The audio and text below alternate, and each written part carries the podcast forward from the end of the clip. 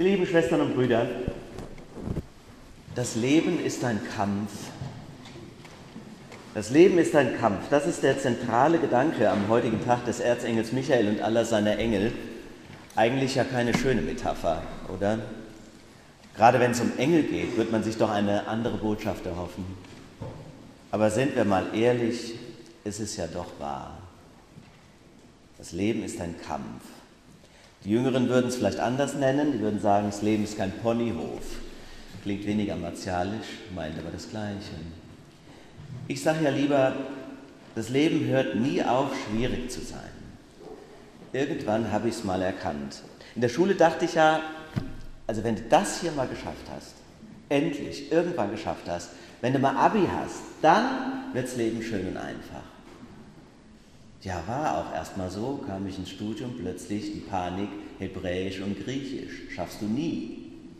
Als ich das dann völlig wieder erwartet dann irgendwann geschafft habe und die Freude anfing, ging die schon wieder direkt in Besorgnis über, denn es kam mir das erste Examen. Als ich das hatte, habe ich total vergessen, es gibt ja noch ein zweites. Und dann war endlich das Lernen und Studieren zu Ende und ich dachte, jetzt wird es schön. Plötzlich merkte ich, die existenziellen Fragen kommen ja gerade jetzt erst. Die Frage nämlich, wie kriegst du denn überhaupt eine Stelle? Damals haben sich noch 50 bis 100 Leute auf eine selbst kleine Landpfarrei-Klitsche gemeldet. Und dann aber auch die viel wichtigere Frage, wo willst du denn überhaupt hin? Wie findest du einen Partner? Und wenn du einen findest, wie behältst du den? Andere bekommen Kinder und fragen sich, wie kriegst du die groß? Wie soll ich die behüten oder beschützen? Gerade wenn sie groß sind. Das Leben hört nie auf, schwierig zu sein. Man kämpft und macht und tut und denkt dann mit 40 oder 50, jetzt bist du aus dem Gröbsten raus. Plötzlich werden die Eltern alt, brauchen Unterstützung. Der Stress hört nie auf, aber dann irgendwann kommt ja Gott sei Dank die Rente. Tja, dann wird es doch wohl hoffentlich losgehen, das stille und genussvolle Leben, oder? Und dann, ich weiß es von vielen von euch, merkst du, alt werden ist erst recht nichts für Feiglinge.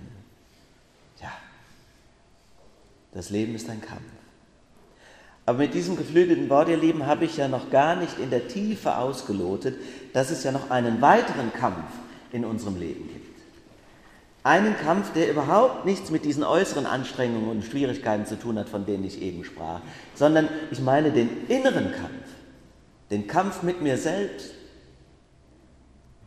und mit meinen dunklen und lebensfeindlichen Mächten. Der Kampf zum Beispiel mit meiner Angst. Der Kampf mit meiner Angst. Der Kampf mit der Gier, mit meinem Neid, mit meinem schrecklichen Neid und dieser Eifersucht und der Trägheit, der Kampf mit meinem Hochmut. Die Altvorderen haben diesen Kampf den Kampf mit den Dämonen genannt den Kampf gegen den Teufel, gegen die Sünde. Seit Jahren und Jahrzehnten ist das ja total unmodern geworden, so von sich und dem Menschen zu denken oder zu sprechen. Der aufgeklärte und freiheitliche Mensch hat damit natürlich überhaupt nichts zu tun. Er kann noch nicht einmal die Behauptung ertragen, dass etwas Dunkles, nicht Rationales in ihm wohnt. Ja, womöglich sogar Impulse und Gefühle da sind, die er nicht im Griff hat. Wäre das nicht vielleicht eine Befreiung, das zuzugeben? Stattdessen, ich bin okay, du bist okay, so haben es die Fans in den 70ern der Transaktionsanalyse genannt, oder macht kaputt, was euch kaputt macht.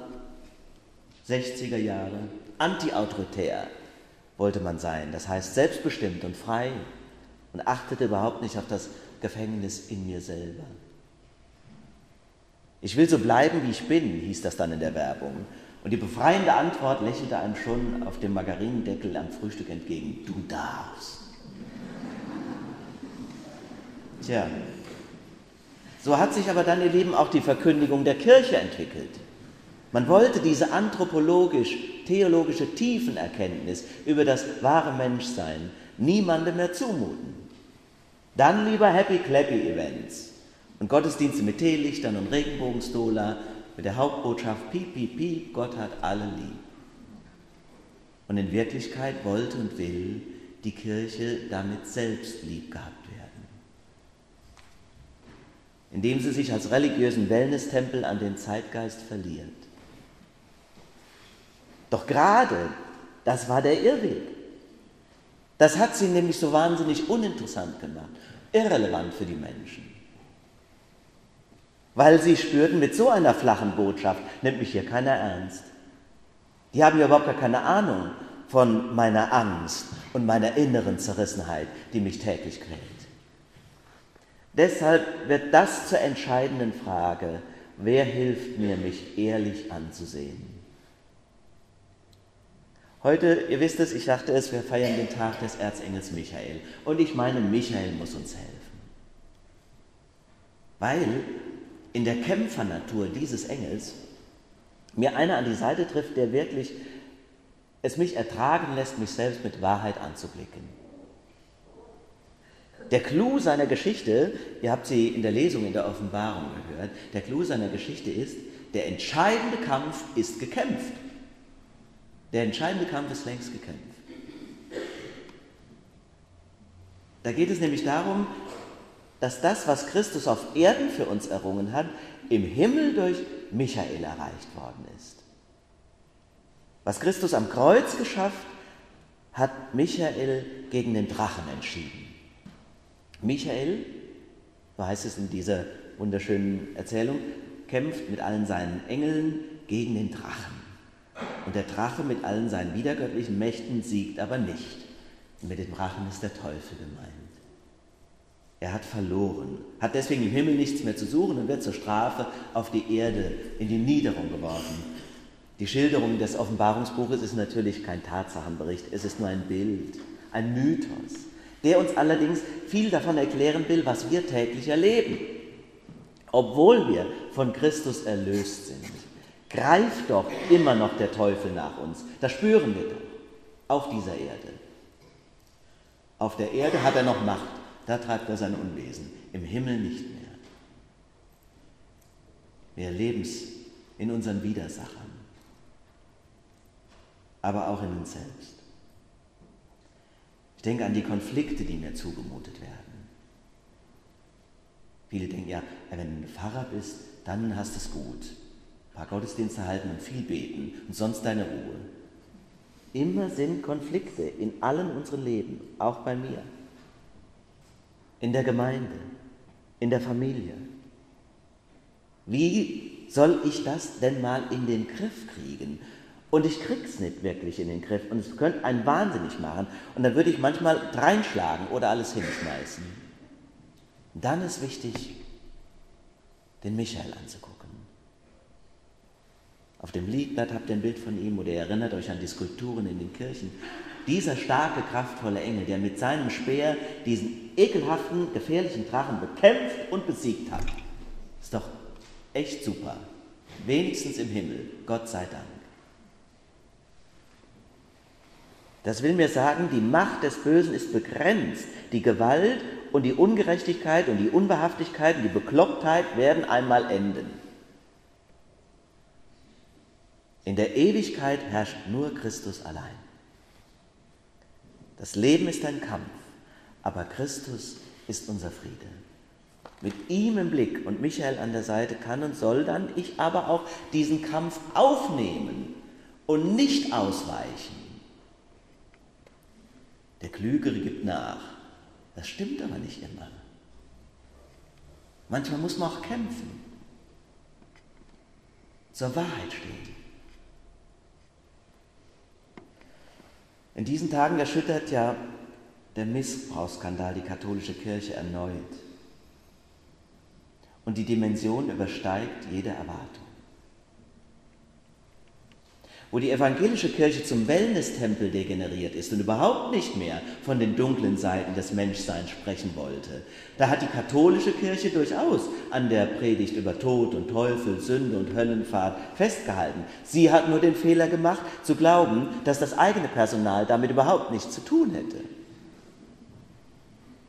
Man kann von beiden Seiten vom Pferd fallen. Das eine ist die Versuchung der evangelischen Kirche. Wir nennen sie Anbiederung. Und das andere ist die Versuchung der katholischen Geschwister. Wir nennen das Arroganz. Priester sind aber keine Stellvertreter Christi auf Erden.